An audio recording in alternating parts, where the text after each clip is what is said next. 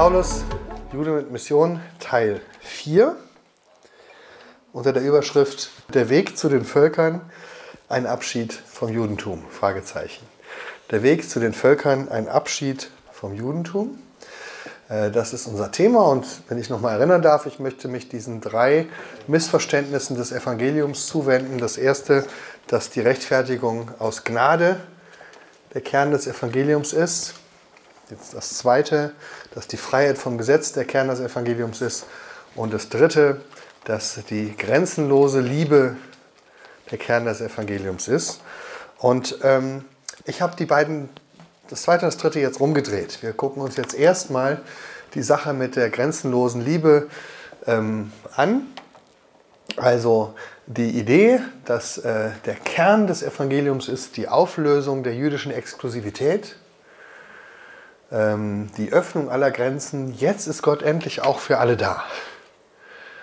Ähm, und daraus wird sehr oft in vielen Bereichen ein Evangelium gestrickt, was diese Kernbotschaft hat. Gott ist für alle da und jeder, der Grenzen zieht oder Grenzen benennt, widerspricht damit dem Evangelium. Ähm, das kann man auf Völker beziehen, das kann man auf äh, den, wie gesagt, den jüdischen Zionismus beziehen.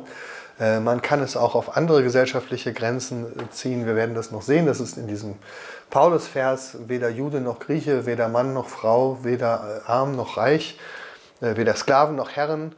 Ähm, da geht es ja um soziale Unterschiede, um Unterschiede der Geschlechter, um Unterschiede der Ethnien, der Kulturen. Und ähm, in diesen Bereich zielt dieses Evangelium hinein und sagt, ähm, es muss uns darum gehen, solche Unterschiede aufzulösen, ähm, zu überwinden und äh, dass am Ende sozusagen im Reich Gottes es solche Unterschiede nicht mehr gibt. Und ähm, ich glaube, dass ein, ein, ein, Kerngedanke da richtig verstanden worden ist. Es geht um die Überwindung von falscher Abgrenzung. Aber ich glaube, dass es dann ähm, sozusagen zu weit getrieben wird, ähm, so dass diese Idee, dass es ähm, im Reich Gottes keine Unterschiede mehr gibt zwischen Menschen, ähm, glaube ich, nicht richtig ist. Er führt am Ende zu dem, was uns die Juden immer vorwerfen. Am Ende wollt ihr doch die Vernichtung des Judentums. Ja, weil wenn ich sage, äh, das Ziel Gottes ist, dass es am Ende keine Juden mehr gibt, dann ist es klar, dass unsere jüdischen Geschwister das als sehr bedrohlich hören. Und deswegen müssen wir uns das nochmal ein bisschen genauer anschauen. Ähm, ich habe hier angefangen mit der Überschrift Der Mythos vom exklusiven Judentum. Äh, daher kommen wir, diese Grundidee, dass das Judentum oder das Alte Testament, äh, die Welt vor Jesus und Paulus, eine ähm, Welt war, in der Gott nur für manche da war und beim Judentum eben, dass die Juden sich einbildeten, ähm, Gott ist nur für sie da und nur auf ihrer Seite. Das war ein Vorurteil, was ähm, sich schon bei den alten Römern fand, immer wieder. Ein Beispiel dafür Tacitus in seiner Geschichtsschreibung schreibt, die Juden verhalten sich sehr loyal gegenüber ihresgleichen und sind immer bereit, Mitleid zu zeigen. Aber allen anderen gegenüber fühlen sie nur Hass und Feindschaft. Ja, und äh, das diesen Gedanken kann man äh, durchziehen bis, ähm, bis in die Neuzeit hinein. Äh, das ist genau der Vorwurf, den man Juden gemacht hat im 19. Jahrhundert. Äh, ihr, wollt, ihr tut so, als wollt ihr euch integrieren, in Wirklichkeit aber wollt ihr euch nur abgrenzen und am Ende wollt ihr die Weltherrschaft übernehmen. Das ist ja dann auch äh, der zweite Vorwurf, ähm, den man heute, heute versucht man dann zu trennen zwischen Judentum und Zionismus, aber das hat man auch früher schon sehr schnell dann zusammengeworfen diese Idee des unersättlichen Judentums, ein Volk zu knechten liegt dem Juden fern, er hat die ganze Welt zum Fressen gern. Ja?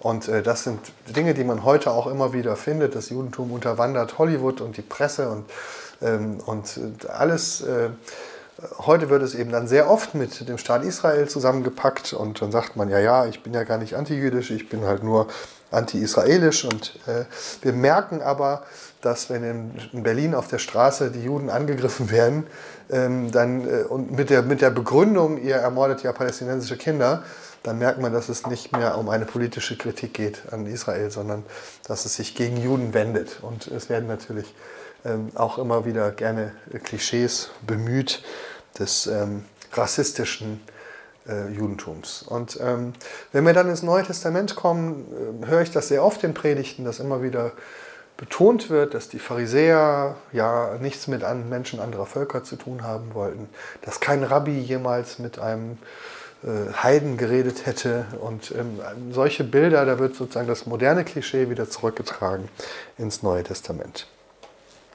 Und das Dritte, ähm, das habe ich jetzt schon ein bisschen angesprochen, ist ähm, diese Idee vom dritten Geschlecht. Das ist ein sehr altes, ein sehr alter Gedanke, ähm, der schon zurückgeht in, ähm, ins zweite Jahrhundert. Die, die Kirchenväter reden schon davon, dass sie sagten, früher gab es Juden und Griechen oder Juden und Heiden und beides wird es in Zukunft nicht mehr geben, sondern es gibt nur noch ein Tertium Genus, ein drittes Geschlecht, das weder jüdisch noch heidnisch ist. Ja, und äh, das hört man in vielen, vielen Predigten bis heute, dass das die eigentliche äh, Idee ist, eben die, die heimliche Überwindung der jüdischen Identität vor dem, aber vor dem Hintergrund, dass es etwas Positives ist, weil es ja die Überwindung von Rassismus ist.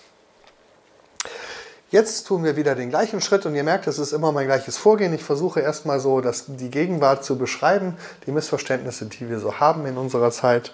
Und äh, dann versuche ich zurückzugehen in ähm, die biblischen Texte und in die Quellen. Kommen wir also zu Punkt 2. Ähm, wir fangen mal bei Abraham an.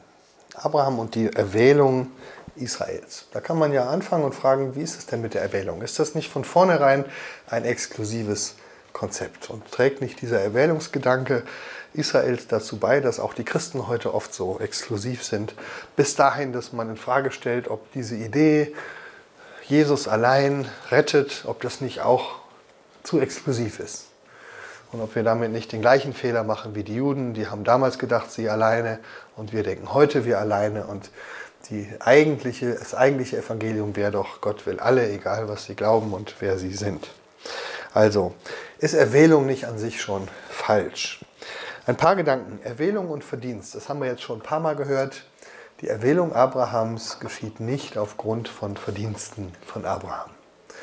Das ist ganz interessant, dass in 1. Mose 12 einfach nur gesagt wird, und Gott sprach zu Abraham, gehe aus deinem Vaterhaus heraus und mache dich auf in ein neues Land. Da steht nicht, ich habe gesehen, dass du so großartig bist und so treu und dass du alles richtig gemacht hast oder dass du so ein gerechter Mensch bist. In, äh, in anderen Traditionen, auch anderen Abrahams Traditionen anderer Religionen, ist das ja so, dass Abraham äh, deswegen von Gott berufen wird, weil er vorher schon äh, sozusagen für den Monotheismus gekämpft hat und sich besonders hervorgetan hat als Kämpfer für den Glauben. Ähm, aber das ist in der biblischen Erzählung nicht so. Im Gegenteil, Gott äh, betont immer wieder auch später in, in 5. Mose 7, sagt er zu Israel, ich habe euch nicht erwählt, weil ihr größer oder besser seid als die anderen Völker, sondern weil ihr das Kleinste seid. Das zweite, Erwählung und Auftrag. Die Erwählung Abrahams hat von Anfang an einen Auftrag und dieser Auftrag ist Segen für die Welt. Also diese Grundidee, dass Gott im Alten Testament nur für die Israeliten da wäre oder für die Juden, ist von vornherein falsch. Ist ein sogenannter Non-Starter.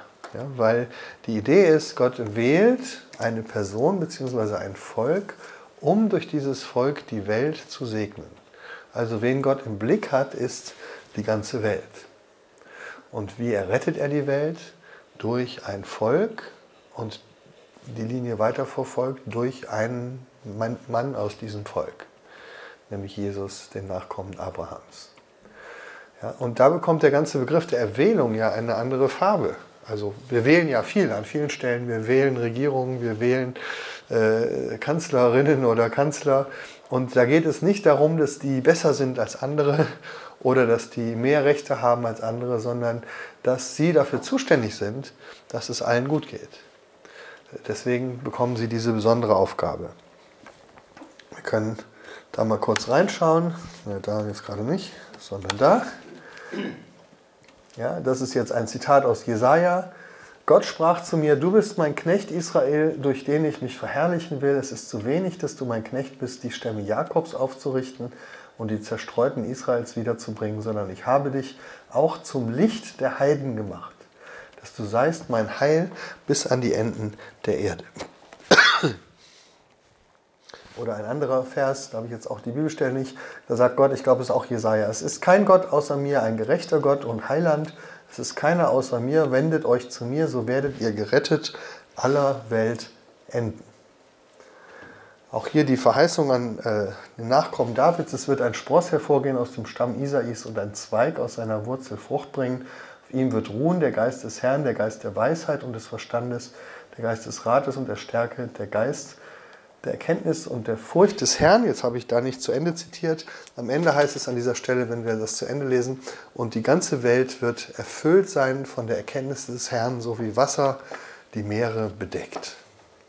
Das ist die Idee der Bibel.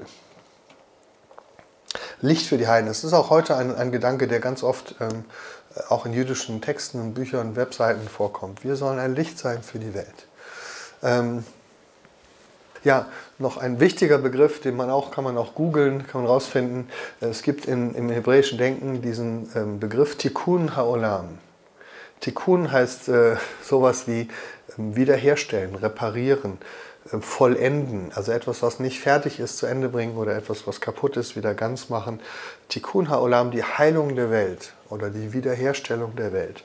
Und die Idee, eine Grundidee der jüdischen Ethik ist, dafür sind wir da, um die Welt zu einem besseren Ort zu machen, zum Besten der Welt beizutragen. Das findet sich auch schon bei den Rabbis, dass man bestimmte Handlungen äh, macht, nicht weil sie in der Torah angewiesen sind, sondern weil sie zum Tikkun Haolam beitragen, zur zur Reparatur der Welt, zur Heilung der Welt.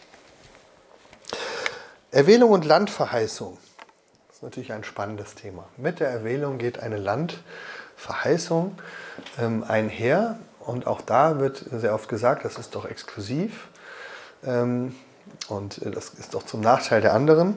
Es ist interessant, wenn man sich die Landverheißung von ihrem Anfang her anschaut, dass ähm, die Konflikte, die sich daraus später ergeben, am Anfang gar nicht so angelegt sind, sondern dass da etwas unterwegs schief läuft. Also Abraham bekommt das Land ja verheißen in 1. Äh, Mose 12, aber das heißt ja nicht, dass er jetzt einfach nach Israel ziehen kann und sagen kann, dieses Land hat Gott mir verheißen, deswegen nehme ich es mir jetzt. Es ist von Gott nicht so gedacht gewesen, es ist auch in der Bibel nicht so umgesetzt, sondern Abraham weiß, dass er im Glauben lebt. Das heißt, er geht in das Land und lebt dort als ein Fremdling mit seiner Familie. Es ist selbstverständlich, dass er ein Gast ist, obwohl er diese Verheißung hat.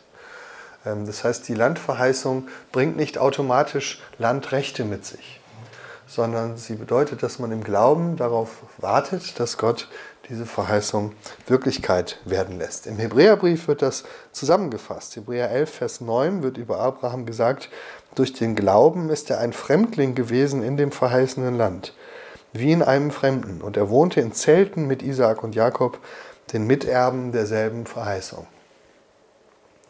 Also es wird gesagt, dass es sozusagen Teil dieser Erwählung war und der Landverheißung, dass man als Fremdling, als Gast in einem fremden Land wohnt. Und jetzt, äh, wenn man das weiter verfolgt, am Ende seines Lebens äh, bekommt Abraham erst ein Stückchen Land, äh, die Höhle Machpelah in Hebron. Äh, mal im Gucken, zeige ich euch mal.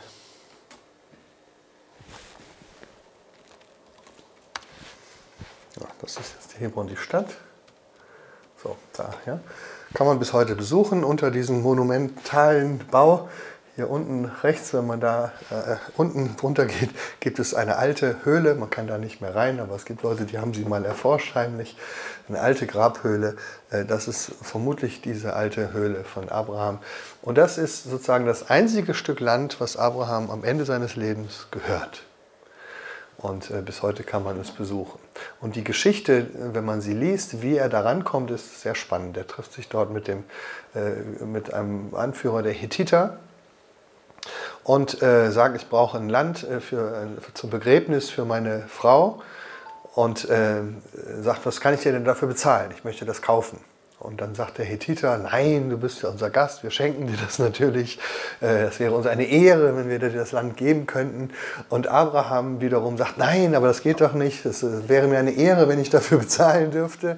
Und äh, so, so kommen sich in gegenseitiger Ehr, Ehrerbietung und Respekt entgegen. Und Abraham besteht darauf, dass er das Land auf normalem, rechtlich verbindlichem Weg ersteht und sich nicht einfach nimmt. Ich finde das ein, ein, ein sehr schönes Grundbild, was auch ähm, für den gesamten daraus folgenden Konflikt richtungsweisend sein könnte, wenn äh, sich beide Seiten daran halten würden. Ja? Dass man so in Respekt miteinander umgeht und äh, die normalen Formen des Miteinanders einhält, wenn es äh, auch um die Landfrage geht. Und ich glaube, dass Gott auf diesem Wege auch seine Verheißung ähm, hätte ähm, voranbringen können, wenn Menschen mehr auf ihn hören würden. Wir sehen dann, dass ähm, es nicht so konfliktfrei bleibt. Wenn wir die Geschichte weitergehen, gibt es den Streit unter Brüdern. Also das geht ja schon los mit Isaak und Ismael. Ähm, und äh, da sehen wir, dass es, dass es zu Streit kommt, zu Neid, ähm, aber auch zu Segen. Gott segnet beide Brüder, sie haben aber unterschiedliche Wege. Und da wird, glaube ich, ein Grundprinzip auch in der Bibel angedeutet, dass ähm, Gottes, Gott zwar äh, segnet, aber nicht jeden auf dem gleichen Weg. Ja, und jeder hat sozusagen seinen eigenen Weg. Das kommt aber durch die Konflikte, die wir haben. Ähm, Isaak bekommt den Segen und auch die Landverheißung und Ismael bekommt einen Segen und äh, die Verheißung, dass er woanders umher äh, wird. Mehr so wie so ein wanderndes Wüstenvolk. Dann haben wir Jakob und Esau nochmal einen Streit zwischen Brüdern. Ähm, der dann so eskaliert, dass Jakob äh, das ins Ausland fliehen muss und ähm, dann am Ende seines Lebens aber wieder zurückkommt. Und das ist eine sehr schöne Geschichte. Nachdem er also lange Jahre im Ausland war, kehrt er zurück und man denkt, es läuft jetzt auf eine bewaffnete Konfrontation äh, aus, weil der Esau ihm mit einer Armee entgegenkommt. Und man muss kurz verstehen, wenn man jetzt einen Ausblick nach vorne macht, Esau wird in der biblischen Tradition, ist er der Vorfahre der Edomiter, sozusagen der Erzfeinde Nachbarn Israels. Also sie sind, Edomiter sind immer so eine Geschichte, die sind immer Nachbarn und immer Feinde. So beides irgendwie. Und äh, später wird Esau und Edom ein Sinnbild für Rom, für das römische Reich. Also in den rabbinischen Texten ist immer, wenn von Esau die Rede ist, sind die Römer gemeint und das römische Reich. Und ganz viel später ist immer, wenn Esau von Esau die Rede ist, sind die Christen gemeint als gegenüber der Juden. Ja, also diese Esau, Jakob-Esau-Geschichte hat eine ganz tiefe Symbolik für die ganze Frage des, der, der, des Miteinanders von Israel und der Welt und den Völkern. Und hier kommt also jetzt Jakob wieder, Israel wieder, er bekommt diesen Namen Israel und Esau kommt mit einer Armee auf ihn zu. Und da sieht man die Symbolik. Der, der, der Nachbar und der Fremde kommt mir entgegen mit einer Armee. Und dann heißt es, Jakob stellt seine Familie hinter sich auf und er ging vor ihnen her und neigte sich siebenmal zur Erde, bis er zu seinem Bruder kam. 1. Mose 33, Vers 4. Esau aber lief ihm entgegen und herzte ihn und fiel ihm um den Hals und küsste ihn und sie weinten. Und Esau hob seine Augen auf und sah die Frauen mit den Kindern und sprach, wer sind diese bei dir? Er antwortete, es sind die Kinder, die Gott deinem Knecht beschert hat. Die Mägde traten herzu mit ihren Kindern und neigten sich vor ihm. Dann kommt noch Lea und so weiter. Esau sprach, ich habe genug. Ah nee, Esau sprach, was willst du mit all den Herden, denen ich begegnet bin? Er antwortete, dass ich Gnade fände vor meinem Herrn. Esau sprach, ich habe genug, mein Bruder, behalte, was du hast. Jakob antwortete, ach nein, habe ich Gnade gefunden vor dir, so nimm mein Geschenk von meiner Hand. Da haben wir wieder dieses, die überbieten sich gegenseitig in Zuvorkommen. Und dann kommt ein schöner Satz, denn ich sah dein Angesicht, als sähe ich Gottes Angesicht, und du hast mich freundlich angesehen. Nimm doch diese Segensgabe von mir an, die ich dir zugebracht habe, denn Gott hat sie mir beschert und ich habe von allem genug. Denn ich sah dein Angesicht, als sehe ich Gottes Angesicht. Das ist das, was Jakob zu Esau sagt, was Israel zu Edom sagt, was Juden zu Christen sagen. Das ist zumindest das Bild, wie es sein könnte. Es wird in der Bibel dann gemalt, dass Äh, es gibt manche Texte, die reden davon, dass Esau und Edom eines Tages so Feinde sein werden, dass sie vernichtet und für immer vergehen werden. Und es gibt andere Texte, die hoffen auf die Umkehr von Esau und Edom, sodass Esau und Jakob wieder als Geschwister zusammenleben können.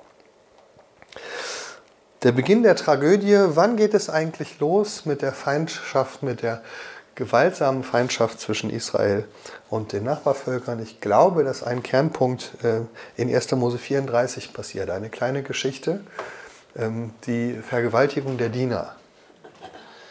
Ähm, da wohnt Jakob als Gast und Nachbar der, am Rande der Stadt Sichem und einer der Sichemiter verguckt sich in die Diener und vergewaltigt sie, aber möchte sie dann auch heiraten. Das ist alles eine eigenartige Geschichte damals. Und ähm, kurzum, äh, es gibt eine List der Brüder von Dina, die wollen äh, das, äh, die, diese Tat sozusagen rächen und ähm, sagen also, ja, die Heirat könnt ihr machen, ihr müsst euch aber alle beschneiden lassen. Und als die gerade alle so im Fieberkoma liegen, werden sie alle umgebracht. Das ist der erste wirkliche ähm, sozusagen, äh, also die, man kann jetzt sagen, wer hat jetzt angefangen? Es gab eine Vergewaltigung und dann gab es einen sozusagen Übergriff auf die ganze Bevölkerung von Sichem und dann schaukelt sich das hoch. Und das Spannende ist, was Jakob am Ende sagt. Jakob sprach zu Simeon und Levi, ihr habt mich ins Unglück gestürzt und in Verruf gebracht bei den Bewohnern dieses Landes. Und ich habe nur wenige Leute. Wenn sie sich nun gegen mich versammeln, werden sie mich erschlagen, so werde ich vertilgt samt meinem ganzen Hause. Hier wird eine Geschichte vorgezeichnet, die wir dann in der Weltgeschichte sehen. Aber sie beginnt, glaube ich, an dieser Stelle durch einen gegenseitigen ähm, Konflikt, der ähm, sich hochschaukelt. Und man sagt, wenn da die eine oder die andere Seite mehr so gehandelt hätte, wie es Gottes Wesen entspricht, dann hätte vielleicht eine lange Geschichte des Konfliktes sich vermeiden lassen. Gut, also so sehen wir das in der Urgeschichte der Väter. Ähm, vieles von dem schon angelegt ist, sowohl sozusagen das friedliche Miteinander, Momente der Versöhnung, äh, Momente der Nachbarschaft, Momente des gegenseitigen Respekts, aber auch Konflikt, Streit, Blutvergießen, das alles. Das ist beides in der Bibel immer schon da. Das ist beides Teil der Geschichte Gottes. Aber der Plan Gottes ist klar, es geht um Versöhnung, es geht um Miteinander, es geht um, ähm, um, um Israel und die Völker. Jetzt gehen wir einen kurzen Schritt durch das Alte Testament. Wie ist das Verhältnis von Israel und den Völkern? Im, ich habe es mal das Ältere Testament genannt, dann wird einem klarer, dass es nicht das ehemalige ist, sondern das, was älter und damit auch wertvoll ist. Wir können jetzt die Geschichte durchgehen. Wir haben natürlich die Geschichte von Josua und den Heiligen Kriegen und ich empfehle, empfehle jedem Christen, diese nicht leichtfertig beiseite zu wischen. Das ist eine dunkle Geschichte. Ich persönlich habe keine gute geistliche Erklärung dafür, ähm, warum äh, in dieser Phase der Landnahme so viel Krieg und Blutvergießen passiert und warum Gott es anordnet. Ich kann das zur Kenntnis nehmen, ich kann Gott später mal fragen, ich möchte das aber nicht theologisch begründen. Ähm, es scheint mir irgendwie eine Ausnahmesituation zu sein, die ich nicht verstehe. Ähm, es ist auf jeden Fall nicht typisch für das Alte Testament und das würde ich gerne sagen, weil sehr oft hört man, ja im Alten Testament die ganzen Kriege und im Alten Testament haben die Israeliten ja dauernd die anderen Völker abgeschlachtet. Wenn man das mal realistisch sich anschaut, haben wir in einer alttestamentlichen Geschichte von etwa 2000 Jahren eine Phase von etwa 50 Jahren der kriegerischen Expansion oder der kriegerischen Eroberung des Landes. Ja. Ähm, vorher nicht und nachher auch nicht mehr. Wir haben noch vereinzelt Verteidigungskriege von David gegen angreifende Philister äh, und gegen, von, von, äh, gegen, an verschiedenen Stellen, Josaphat gegen die äh, Edomiter glaube ich, nee, Midianiter. Also es gibt vereinzelte Verteidigungs-, aber diese, dieser Eroberungskrieg, der dauert äh, eine Generation und dann ist es auch vorbei. Und es ist so ein bisschen dann doch äh, ein Teil des, der judenfeindlichen Brille, wenn man sagt, das ganze Alte Testament handelt doch nur von Kriegen, die Israel gegen andere Völker führt. Ja, man muss da manchmal die Zeiten re relativieren und sagen, sag mir mal ganz genau, welchen Krieg du meinst. Ja, und dann landet man immer bei Josua und äh, das war es dann auch ungefähr. Ja. Ähm, also das ist da, man, ich, ich, finde, man soll es nicht wegerklären, man, äh, kann sich, man muss sich auch nicht entschuldigen dafür, aber es ist doch eine sehr begrenzte Phase. Und sie ist nicht typisch für Israel und das Alte Testament. Wir haben dann auch solche Geschichten wie Ruth, die äh, Geschichte erzählt von einer moabitischen Frau, die zum Volk Israel übertritt. Und Ruth wird später im Judentum als die Beispielfigur für die Möglichkeit, dass jeder Mensch in der ganzen Welt zum Judentum übertreten kann. Ich treffe immer wieder Leute und Schüler, die sagen, das Judentum ist eine rassistische Religion, weil äh, sie nur äh, für ein Volk da ist. Und nur wenn du, weil sie nur auf Blutabstammung zählt. Und da muss man sagen, das ist leider nicht, nicht richtig. Ja? Das ist eine Unwahrheit. Ähm, es war immer schon so, dass man übertreten konnte, dass man sich diesem Volk anschließen konnte. Und Ruth ist dafür die Beispielgeschichte. Deswegen wird das Buch Ruth jedes Jahr an Pfingsten gelesen, dann wenn man darüber redet, wie andere Völker Teil äh, des Volkes Israel werden können, wie sie übertreten können in das Judentum hinein. Eine Frau, die sich anschließt. Dann haben wir solche Geschichten wie Jona, ein Prophet, der von Gott zu einem anderen Volk gesandt wird und dieses Volk zu Gott ruft, ohne dass sie zum Judentum übertreten. Auch spannend. Ein Prophet für die Völker. Der Jona will das nicht so, ja, weil man weiß nicht genau, ob er zu faul ist oder ob er exklusiv ist. Man unterstellt ihm natürlich immer, typischer Jude. Der will nicht, dass die anderen gerettet werden. Das wird aber in der Geschichte so nicht gesagt, sondern es ist eher so die Faulheit des Propheten und der sagt, ja, ich weiß ja sowieso, dass du die rettest, warum soll ich mir dann jetzt Mühe geben? So, ne? ähm, dann haben wir Daniel, so eine Geschichte von Daniel, der in der Verbannung und in der Gefangenschaft in einer fremden Kultur sich einsetzt für Gottes Sache und für die fremde Regierung. Ganz erstaunliche Geschichte, hat aber ganz viel dazu beigetragen für das Selbstverständnis von Juden in der Diaspora. Dass man sagt, wir müssen einen schmalen Grad gehen zwischen Anpassung, das macht der Daniel ja nicht, extra seine eigene Diät und so, ja, und ähm, Verweigerung. Auch das macht der Daniel nicht, sondern er hilft den Mächtigen, er berät sie äh, von Gott her und er warnt sie auch. Aber da, wo es sein Glaube verbietet, da äh, macht er nicht mit und fällt nicht vor dem Standbild nieder, betet die Götzen nicht an. Das ist ein, ein ganz wichtiger Text, um äh, etwas zu zeigen darüber, wie sozusagen Andersartigkeit aussieht mit gleichzeitiger Integration. Ja, also weder zieht man sich völlig raus, noch passt man sich völlig an. Das ist ein ganz, und das ist genau der Weg, den Israel geht. Und das ist, glaube ich, ein wichtiger Weg. Dann haben wir noch die prophetischen Verheißungen für nicht mein Volk. So habe ich das mal genannt. Ähm, wenn wir die Propheten schauen und fragen, was machen denn die Propheten mit den fremden Völkern? dann finden wir tatsächlich beides. Ähm, ich habe ein paar Texte mal hier, aus Zeitgründen können wir die nicht alle lesen. Es gibt ein paar Bibeltexte, die ähm, handeln davon, dass die anderen Völker, wenn sie nicht zu Gott umkehren, äh, gerichtet werden und vernichtet werden. Ja?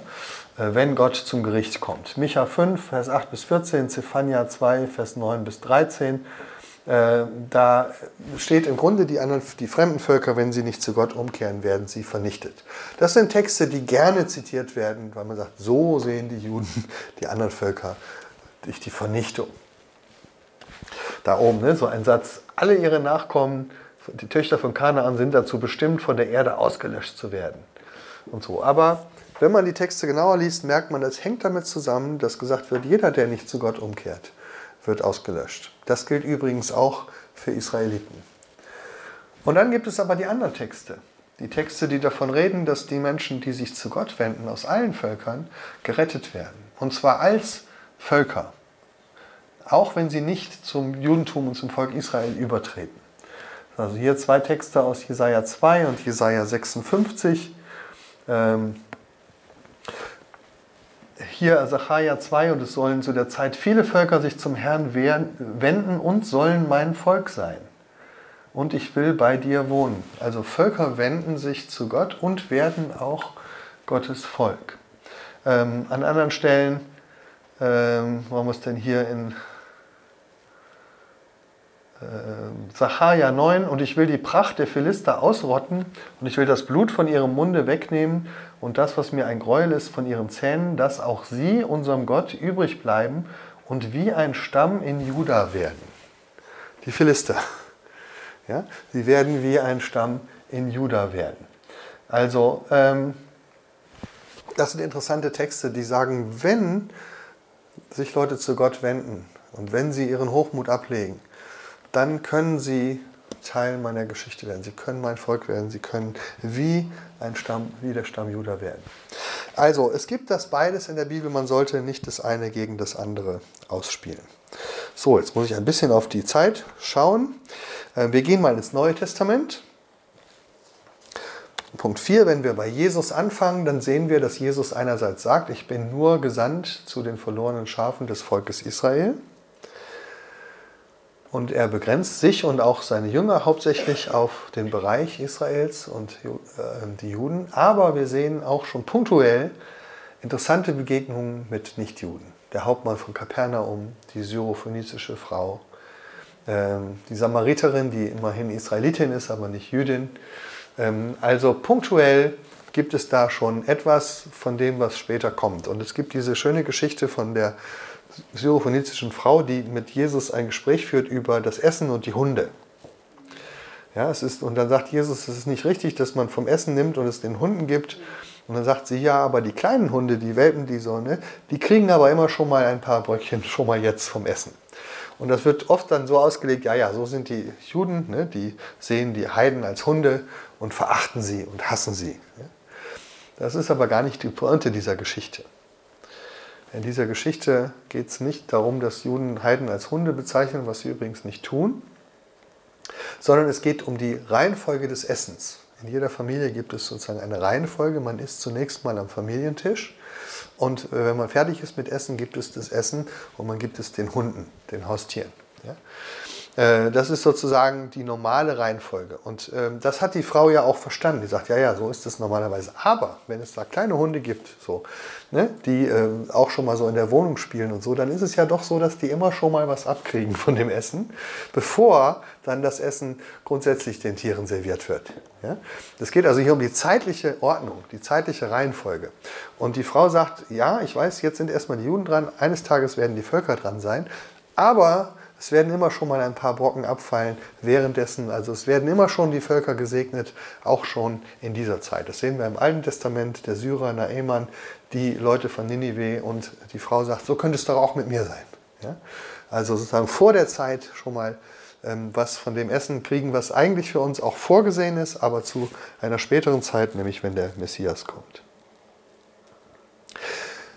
Es gibt also sozusagen diese Idee in der jüdischen Theologie, dass Gott alle Völker erreichen möchte. Er tut es aber durch Israel, indem er zunächst mit Israel einen Weg geht und dann die Heiden mit hineingenommen werden zu ihrer Zeit. Und zwar ist das dann die Zeit der Endzeit. Also wenn der Messias kommt, dann öffnen sich die Türen für die Heidenvölker und sie werden hineinkommen, ohne dass sie erst Juden werden müssen. Bis dahin war es ja auch möglich, man konnte jederzeit hineinkommen, aber man musste übertreten zum Judentum. Aber wenn der Messias kommt, dann gibt es sozusagen die Möglichkeit, dazuzugehören, ohne Jude zu werden. Und das ist jetzt die Basis für die Heidenmission des Paulus. Paulus sagt, jetzt ist ja der Messias da. Das heißt, jetzt ist die Zeit, wo die Heidenvölker zu Gott kommen, zu Gottes Familie gehören, zu Gottes Messias gehören. Und zwar ohne, dass sie erst Heiden werden müssen, äh, ohne dass sie erst Juden werden müssen. Ja? Und wenn wir uns nochmal erinnern an das Video, was wir vorhin gesehen haben von dem Apostelkonzil. Da wurde gesagt, es gab einen Krisengipfel, die Hardliner in Jerusalem wollten nur Juden haben, aber Paulus wollte auch Heiden haben. Und wir gucken in die Bibel, dann merken wir, dass das überhaupt nicht stimmt. Wir lesen Apostelgeschichte 15 und den Galaterbrief und merken, dass Paulus, Jakobus und Petrus sich alle einig waren, dass Gott alle möchte Und zwar ohne, dass sie erst Juden werden. Die mussten da keinen mühsamen Kompromiss aushandeln. Jakobus und Petrus sind die beiden, die sich für diese Lösung einsetzen.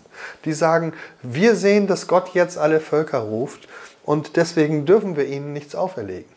Es gibt ein paar Randgruppen in der Urgemeinde, die werden nicht mit Namen genannt, die das nicht wollen, weil sie es noch nicht verstanden haben. Aber Paulus, Petrus und Jakobus sind sich da einig. Da gab es keinen Streit um die Heidenmission. Den finden wir einfach nicht in der Apostelgeschichte. Es ist nie umstritten, ob die Heiden auch dazugehören wollen. Es gibt ein paar äh, Klagen. Das ist dieser Punkt der jüdischen Hindernisse für die Mission. Das erwähne ich jetzt mal nur kurz.